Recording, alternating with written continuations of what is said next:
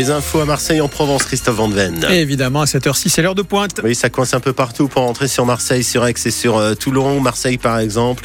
Euh, L'entrée sur plan de campagne, la 51, jusqu'à euh, l'arrivée sur Marseille au niveau de Saint-Antoine.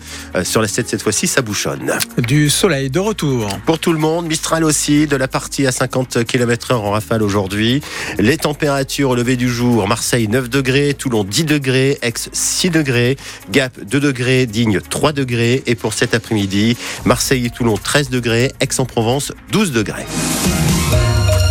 Cette question ce matin, Christophe, faut-il réduire au silence les cloches de la garde freinée la nuit? Dans cette commune du golfe de Saint-Tropez, le maire consulte jusqu'à lundi ses administrés, les habitants du centre ancien, le quartier de l'église Saint-Clément. Les cloches sonnent euh, toutes les heures à deux reprises, deux jours comme de nuit.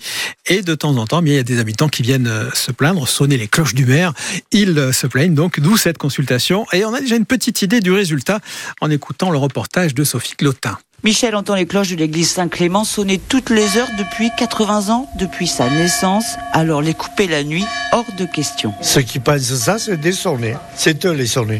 Non, c'est du ridicule. Même son de cloche avec Pascal. Non, ça fait partie de notre patrimoine, donc euh, voilà, faut garder notre identité. Petit à petit, ils sont en train de tout nous enlever, donc euh, voilà. Je vois pas l'intérêt de, les supprimer. C'est notre patrimoine, faut nous le laisser. Le gardois a d'ailleurs un message pour ceux que les cloches dérangent. Reste en ville, viens pas habiter la campagne. Si le bruit du coq ça gêne, si la cloche ça gêne, viens pas habiter là. C'est comme si tu t'achètes tout un restaurant puis tu te plains que le bruit euh, c'est gênant. Quoi. Non, non, faut le garder, faut le laisser. Annie, elle, a une solution pour ceux qui n'arrivent pas à dormir à cause des cloches. Si ça gêne les gens, ils ont qu'à mettre des boules qui et puis c'est tout. À défaut de distribution générale de boules qui le maire Thomas Dombry retient l'idée d'un des habitants. Pourquoi pas faire une coupure nocturne qu'en période estivale, lorsque hum, il fait très chaud, que les gens ils ont besoin d'aérer, de dormir les fenêtres ouvertes. Et ça, j'ai trouvé une- cette proposition très constructive. La décision sera débattue entre élus. Réponse d'ici deux à trois semaines. Un petit dernier. Ah oui, encore. Sophie qui sonne le glas de cette consultation, puisque dans cette euh, guerre de clochers, notre reporter n'a rencontré aucun habitant hostile à ce patrimoine sonnant. C'est la France, la France, ses fromages, ses artisans sabotiers et ses églises. Une cloche sonne sonne. la terre ta gueule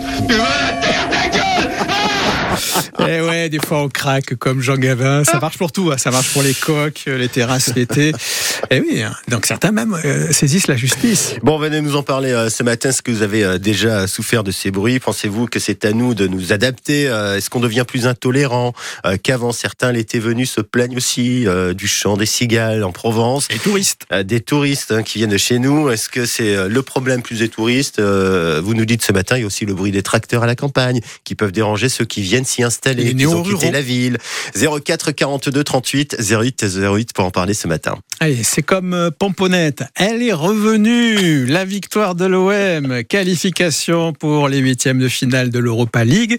Après la victoire 3 buts à 1 face au Shakhtar Donetsk. Premier match sur le banc. Première victoire du Papé. Jean-Louis Gasset a-t-il trouvé la source, la source magique de la victoire? Bruno Blanza.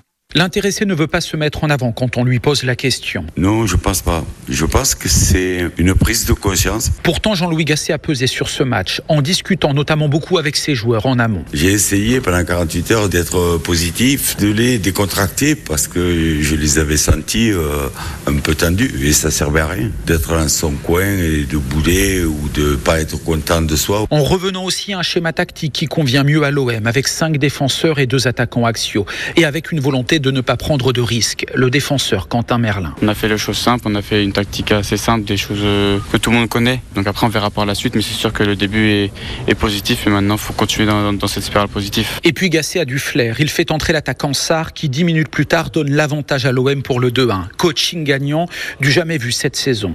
Eric est fan. C'est Gasset, il faut pas le sous-estimer. hein. C'est quand même quelqu'un, quelqu'un qui connaît très bien le ballon et le football. C'est un ancien, il faut lui faire confiance. Donc il y a déjà un effet Gasset là? Je pense. Sur l'équipe alignée, sur le vestiaire, je pense. Il va faire du bien.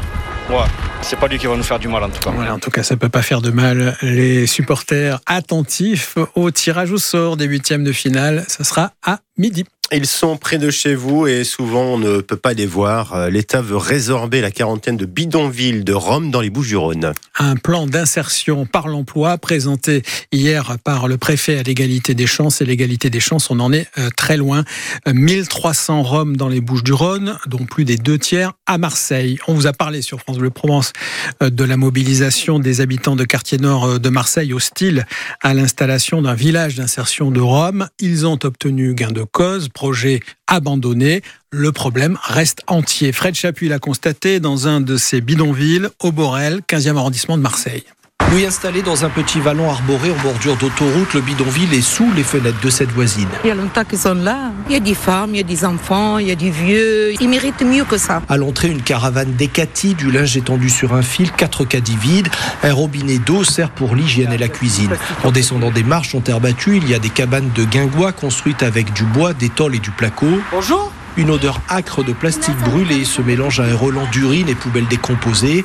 Je demande à cette femme depuis quand elle vit ici. 10 ans. Mon mari, 15. Pour nourrir sa famille, l'homme récupère et vend des objets au marché aux puces. Un euro, mon pote, un euro, deux euros. Fais, fais travail, non? Il m'explique que son français est un frein à l'emploi. Les Roms souffrent aussi d'une mauvaise réputation. Je pas volé jamais, moi. Colin, 19 ans, formé au métier du BTP, veut convaincre sa communauté. Pour après, il travaille doucement, doucement, et tu montes. Une insertion par l'emploi défendue par le préfet Michael Sibillo. Tout le monde est capable d'accéder à l'emploi, surtout dans une ville. Vous voyez bien qu'il va y avoir dans les travaux publics, euh, dans l'aménagement, des besoins d'emploi et il faut l'encourager. Le plan est ambitieux, mais aucun délai donné pour résorber la trentaine de bidonvilles à Marseille. Et sur la réalité de ces bidonvilles, mais également euh, photographie détaillée de cette population rome, je vous renvoie à notre article sur l'application ici et les réseaux sociaux de France Bleu Provence. L'imam de Bagnols-sur-Cèze a été expulsé. Procédure éclair, moins de 12 heures après son arrestation, Majoub Moujoubi a été renvoyé dans son pays d'origine, la Tunisie. Verdict attendu aujourd'hui au procès des attentats de Trèbes et à Crassonne.